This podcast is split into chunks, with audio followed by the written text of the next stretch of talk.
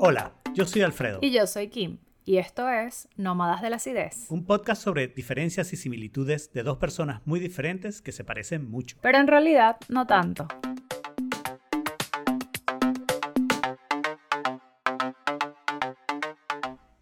Bienvenidos a otro bono episodio especial de nuestro podcast Nómadas de la Acidez. En este caso se trata de un bono del episodio 9, Diferencias Culturales. Y la pregunta que tenemos como ya va, yo quiero, ah, no, yo quiero hacer la, la, la, acotación antes de nada, que este es el primer bono en mucho tiempo que no suena socialista. es verdad, bono de viaje, bono de comida. este bono de diferencias culturales, la mayoría de la gente no lo vendría a buscar, así que... Exactamente, no suena, no suena tan... Es más como de reinserción de inmigrantes. Exacto. Deberíamos cambiar el nombre de bono a misión, pues. No, ahí sí está peor. Entonces, bueno, la, la pregunta ganadora eh, por una cantidad enorme de votos fue, ¿cuál ha sido la cultura más distinta en la que te has sentido cómodo o cómoda? Ajá, empieza tú porque tú... Ok, eh, yo ya dije, esta pregunta la puse yo y por supuesto tenía mi opinión pensada, ¿no? Y, la opinión es que voy a hacer trampa. Ok. Porque tú puedes decir, ¿Qué quiere decir sentirte cómodo? Y bueno, uno pensaría que, que quiero decir que tienes que haber vivido en, en, esa cultura y no sé qué. Yo nunca he vivido en la cultura en donde yo creo que me siento más cómodo. Pero yo cada vez que aprendo cosas de la cultura japonesa, a, a mí me hace mucho clic. ¿Ok? Claro. Y yo siento que me he sentido muy cómodo cuando he estado en casas japoneses o cuando me han explicado, no, ni siquiera por qué hacen ciertas cosas, sino solo decir, nosotros hacemos esto y siempre me ha hecho súper clic. Y, estamos hablando no solo de inodoros digitales, estamos hablando de cosas tan triviales como quitarse los zapatos a la entrada. Que claro. en, la primera vez que lo vi, que creo que fue en una comiquita japonesa cuando estaba pequeño, yo dije, obvio, todos deberíamos hacer eso porque además andar en medias es chévere, ¿no? Pero eso, eso no nada más lo hacen los japoneses, los rusos también lo hacen. Sí, lo, lo hacen, lo hacen varias culturas eh, eh, y, y, ahí es la otra parte, ¿no? Yo lo descubro con los japoneses, entonces lo asigno a los japoneses, lo cual es perfectamente normal. Pero otras cosas, igual de triviales, pero mucho menos conocidas, como por ejemplo cómo se limpia la bañera. Hay un video en YouTube acerca de eso. Okay. Necesito que me lo mandes. No, I need insights eh, la, la, la, bañera se limpia todos los días y se limpia con un cepillo y el japonés explica cómo, cómo y por qué. Ahí sí dice el por qué. Y esa es la otra. Y cuando explican el por qué, pues también me hace clic. O sea, cuando por ejemplo yo aprendí a hacer bonsáis y aprendí, eh, no aprendí a hacerlo, pero eh, entendí el asunto de reparar algo, pero dejando muestras de que está reparado en vez de, de, repararlo perfectamente, ¿no? El ejemplo que siempre pones claro. el jarrón que se rompen y entonces las ranuras las llenan de oro, ¿no? Claro, claro. Entonces está claro que se rompió de esa manera, pero al mismo tiempo el jarrón ahora tiene otro tipo de belleza. Que todas las cosas perfectas tienen que tener imperfecciones. Hay una cantidad de cosas, la filosofía, todo, ¿no? Y mi contacto ha sido, pues eh, eso, eso, y esa es la trampa que estoy haciendo, ¿no? No ha sido un contacto de decir, y entonces yo me fui a Japón y me pasé un año allá. No, ni siquiera he ido a Japón una sola vez, ¿no? Mi contacto ha sido cosas estúpidas como hice karate adolescente. o, o, vi comiquitas de chamo, meteoro. Sí, o, ¿Cómo es que se llama esta película con Miyagi? Eh, karate Kid. Vi Karate Kid, exacto. Y, y después, bueno, he tenido amigos eh, japoneses. Y ahora me está pasando lo que tú dices, que otras culturas también se quitan los zapatos y otras culturas hacen las mismas cosas. Y, y yo no sé qué tanto es imitación y qué tanto es simplemente redescubrimiento y no sé qué.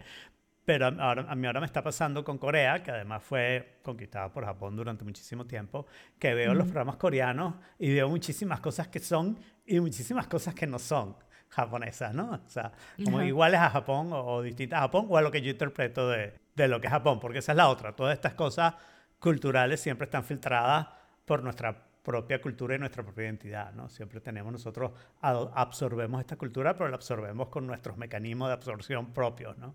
no claro, no que e incluso, e incluso con esto de, bueno, eh, como que me adhiero a lo que me gusta, lo que me hace sentido, pero para lo que no, eh, yo tengo total libertad de decir claro. soy extranjero y yo no tengo por qué apegarme a esto. Exactamente. Y, y, yo creo que eso es lo que resume un poco mi experiencia, porque, mm, en todos los sitios que he vivido, o sea, desde que nací yo siempre he sido como un outsider.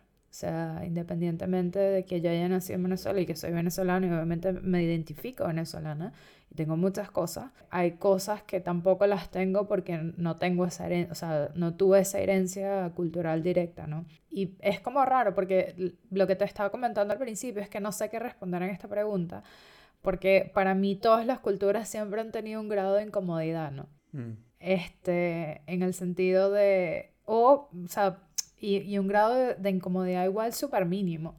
Pero eso también me ha dado como la, la, paciencia o el temple de sobrevivir otras culturas. Mm. Yo creo que una de las cosas que a mí más me sorprendió de vivir en Uzbekistán es que yo en Uzbekistán de hecho estaba cómoda. Y es como raro, eh, aunque bueno, no sé, yo igual también siempre he tenido como un tornillo volado por ahí porque mi sueño era irme un día a Irán y estar así tapada en burka que nada más se me vieran los ojos.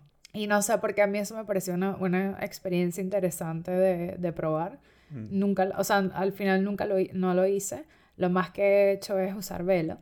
Pero, no sé, como que en todos lados me he sentido lo suficientemente cómoda como para vivir y como teniendo ese grado de incomodidad que no me, que no me quita el sueño. No sé si me explico, pero yo creo que eso pasa en absolutamente, eso pasa absolutamente en todos los sitios, porque yo creo que al final no hay como cultura perfecta. Mm. O sea, sobre todo cuando uno desarrolla cierto pensamiento crítico, entiende que no hay cultura perfecta porque, bueno, al final las culturas son comunidades, las comunidades están formadas por humanos y los humanos no somos perfectos, ¿no? Yo creo que la cultura con la que más me relacioné, que uno pensaría que está como más distante, probablemente fue la rusa. Y yo siento que en cierta forma, como la experiencia de un ruso de mi edad con la experiencia de un venezolano de mi edad es muy parecida. Mm. De hecho, como que mi ex esposo y yo empezamos, a, o sea, nos volvimos muy amigos porque hablamos de política y hablamos de temas sociales, ¿no? Y de las cosas que hablamos era, o sea, era de, bueno, cuál es el pensamiento general, cómo la gente se comporta, etcétera, etcétera. Y de verdad me, me, me mimeticé súper bien en la cultura de ellos, aprendí un montón. Y aunque eran raros, como que creo que hasta cierto punto los llegué a entender, hasta que llegó un punto que ya no, ya no entendí más y, y me desligué. Pero digamos que, que me adentré bastante en la cultura hasta un punto en el que sí fue, lo que pasa es que habían, digamos como que habían valores principales que eran como no transables, ¿ok? Mm. Entonces, em, de ahí surgió, pero esa es la, esa es la cultura más, como que, como que más rara con la que de verdad me he sentido como lo suficientemente cómoda. Una pregunta respecto a eso, porque tengo una cierta experiencia con, vamos a decir, con culturas eslavas, porque Ajá. no sé si podemos decir ruso, no, no me queda claro una de las cosas que tienen las culturas, vamos a decir latina y la cultura eslava, como en común, es la parte de, de hacer las cosas con corazón, ¿no? Pero el corazón latino es como muy alegre, como muy de hacia el lado positivo, hacia el lado happy, hacia el lado de fiesta, hacia el lado de celebrar, mientras que el corazón ruso, aunque también tiene su parte de celebración, es como muy melancólico, ¿no? O sea, es mucho más probable entre eslavos que te encuentres en una celebración brindando y alguien mencione por fulanito que se murió el año pasado. Esto... Son muy así. Bueno, eh, y, estando así que a nivel lingüístico, como que el origen de la palabra amor en ruso y en idiomas eslavos en realidad viene de sufrimiento. Entonces, en la cultura, en la cultura, sí, sí, sí, o sea, y esto, y esto era una, era una conversación eh, compleja que nosotros teníamos y que en algún momento se reflejó, de hecho, porque em, una de las cosas en las que yo no creo en lo absoluto es en el sufrimiento y en la autoinmolación. O sea, como que a mí esa vaina me parece muy, muy innecesaria.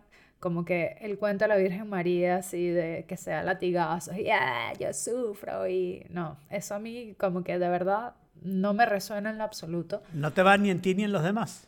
Ni en mí ni en los demás. Okay. Entonces, eh, una de las cosas que me decía, que me decía Nicky era como que, bueno, pero es que yo estoy haciendo todos estos sacrificios y yo así como que yo no te, o sea, nadie te está pidiendo que hagas sacrificios. O sea, como que de verdad, si te la estás sufriendo, eh, esto no es, no es necesario. O sea, y mucho menos si es algo que no quieres hacer, o sea, no lo tienes que hacer, no pasa nada. Mm. Y aquí nadie tiene que estar obligado, nadie tiene que sacrificar nada por nada, porque a mí me parece que en realidad el sufrimiento eh, inhibe el amor, básicamente. Y eso es un tema, o sea, y es un tema. De hecho, también pasaba que yo, por ejemplo, jodo mucho, yo me la paso jodiendo, mi... tengo súper mala reputación al respecto. Me acuerdo que Nick me decía como, no, mira, eh, yo lo entiendo perfectamente y me parece muy chévere, pero cuando vayamos a visitar a mis papás, por ejemplo, no puedes hacer eso. O, o no te puedes reír tan duro, porque ellos, o sea, como que mi familia no entiende esas cosas.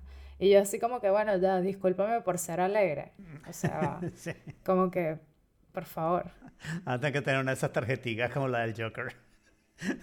De sufrir una enfermedad que me hace reír en un momento inapropiado. a un volumen muy alto. Sí, sí, sí. Entonces, esa, e, esos eran contrastes. Y, y, es verdad, o sea, y, y es como loco porque yo creo que al final eso es como lo determinante, ¿no?